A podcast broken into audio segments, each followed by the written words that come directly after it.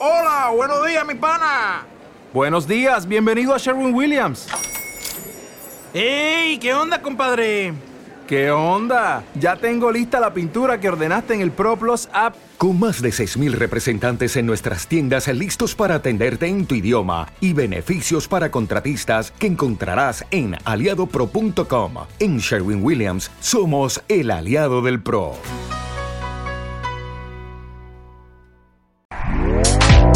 Este podcast forma parte de Evox Originals. Disfruta de este avance.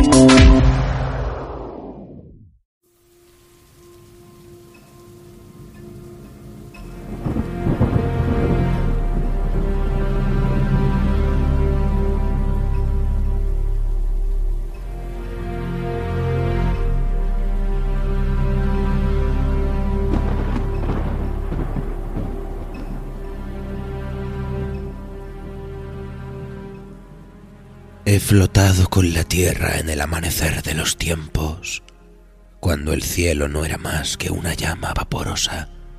He visto bostezar al oscuro universo, donde los negros planetas giran sin objeto, donde los negros planetas giran en un sordo pavor, sin conocimiento, sin gloria y sin nombre He vagado a la deriva sobre océanos sin límite, bajo cielos siniestros cubiertos de nubes grises, que los relámpagos desgarran en múltiples zigzags.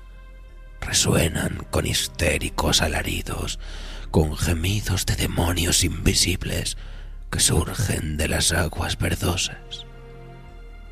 Me he lanzado como un ciervo de la bóveda de la inmemorial espesura originaria, donde los robles sienten la presencia que avanza, que acecha, allá donde ningún espíritu osa aventurarse. Huyo de algo que me rodea, algo que sonríe obscenamente entre las ramas que se extienden en lo alto deambulado por montañas horadadas de cavernas que surgen estériles y desoladas en la llanura. He bebido en fuentes emponzoñadas de ranas que fluyen mansamente hacia el mar y las marismas. Y en ardientes y execrables ciénagas he visto cosas que me guardaré de no volver a ver. H.P. Lovecraft. Nemesis. Fragmento.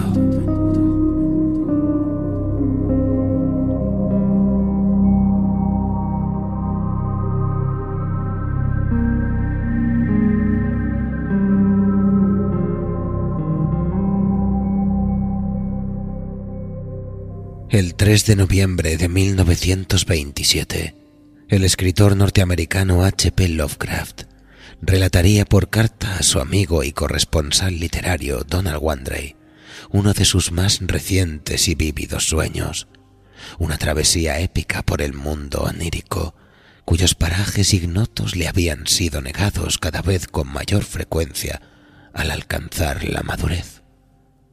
A menudo, Lovecraft se refería a sus sueños como un universo paralelo, en el que las proezas de los onironautas eran sólo equiparables a los héroes de antaño, capaces de construir aventuras y ciudades perladas de maravilla, o de padecer los horrores innombrables de la ignota oscuridad. Una vía de comunicación con extrañas entidades que habitaban rincones olvidados del cosmos, más allá del tiempo y el espacio.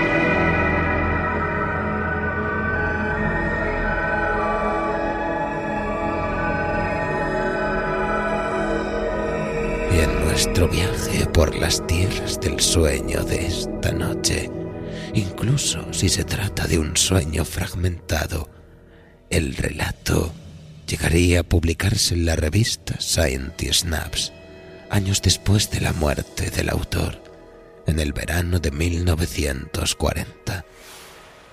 La misiva a su amigo Juan comenzaba con las palabras Querido Melmoth, el apodo asignado a Wandrey dentro del círculo de Lovecraft, posiblemente en referencia al personaje central de la novela Melmoth el Errabundo. Así decía la carta.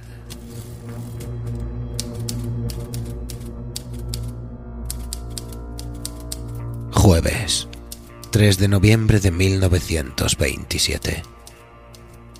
Querido Melmoth, así que estás ocupado indagando en el turbio pasado de ese insufrible joven asiático, Varius Habitus Basianus.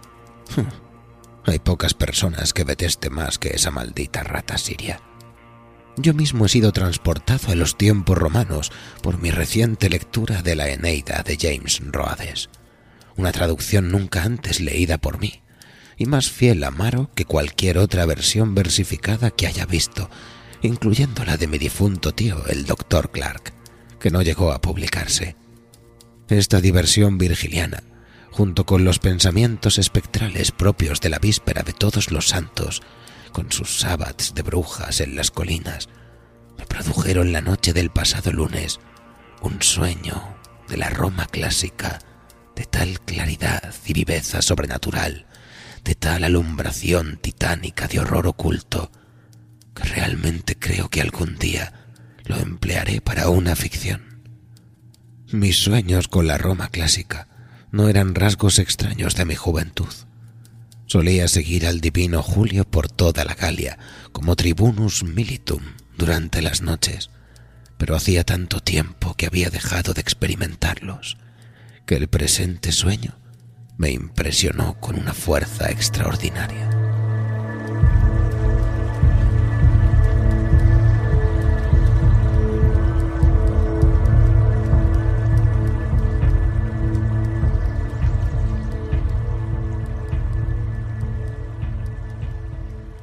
Era un flamante atardecer en la pequeña ciudad provincial de Pompelo, al pie de los Pirineos de la Hispania Citerior. Debía de ser el año de la última república, pues la provincia seguía siendo gobernada por un procónsul senatorial, en lugar de un legado pretoriano de Augusto. El día era el primero antes de las calendas de noviembre. Las colinas se elevaban entre tonos dorados y escarlata al norte de la pequeña ciudad, y el sol del oeste brillaba de forma ruda y mística sobre los toscos edificios de piedra y yeso del polvoriento foro y las paredes de madera del circo, que se encontraba a cierta distancia mirando hacia el este. Grupos de ciudadanos, colonos romanos de grandes cejas, nativos romanizados de pelo grueso y otros mestizos, vestidos por igual con togas de lana baratas, legionarios ataviados de uniforme y hombres de la tribu de los vascones, de barba negra, con sus cascos puestos, se agolpaban en las escasas calles pavimentadas y en el foro, movidos por una inquietud vaga y extraña.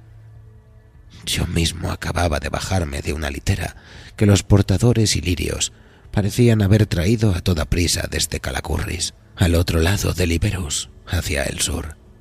En mi ensoñación, yo parecía ser un cuestor provincial, Caelius Rufus, que había sido llamado por el procónsul, Scribonius Libo, llegado de Tarraco unos días antes. Los soldados eran la quinta cohorte de la decimosegunda legión, bajo el mando del tribuno militar Aselius y el legatus de toda la región.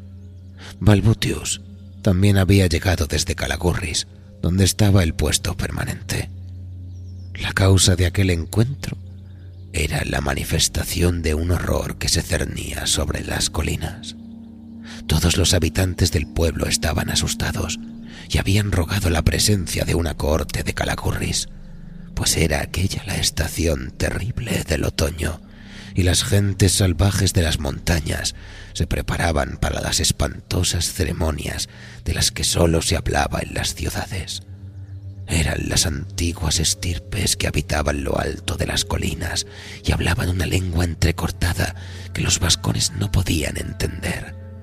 Rara vez se les veía, pero algunas veces al año enviaban pequeños mensajeros amarillos de ojos achinados que parecían escitas para comerciar con los mercaderes por medio de gestos, y cada primavera y otoño celebraban infames ritos en las cumbres, y sus aullidos y los fuegos de los altares sembraban el pavor entre la población. Siempre lo mismo. La noche anterior a las calendas de Mayus y la noche anterior a las calendas de noviembre. Los habitantes de los pueblos desaparecían y nunca más se sabía de ellos. Se murmuraba que los pastores y agricultores nativos no tenían mala disposición hacia estos habitantes primigenios de antiguas razas, que más de una cabaña de paja quedaba vacía antes de la medianoche de los terribles sábados. Pero aquel año el horror fue innombrable, pues las gentes de aquellos pueblos sabían que la ira de los antiguos había caído sobre Pompelo. Tres meses antes, cinco de los pequeños comerciantes de ojos saltones habían bajado de las colinas y en una reyerta en el mercado, tres de ellos habían muerto. Los dos restantes habían regresado sin decir nada a sus montañas. Y este otoño no había desaparecido ni un solo aldeano. Había amenaza en esta inmunidad. No era propio de los moradores antiguos perdonar a sus víctimas en el sábado. Era demasiado bueno para ser normal. Y los aldeanos tenían miedo.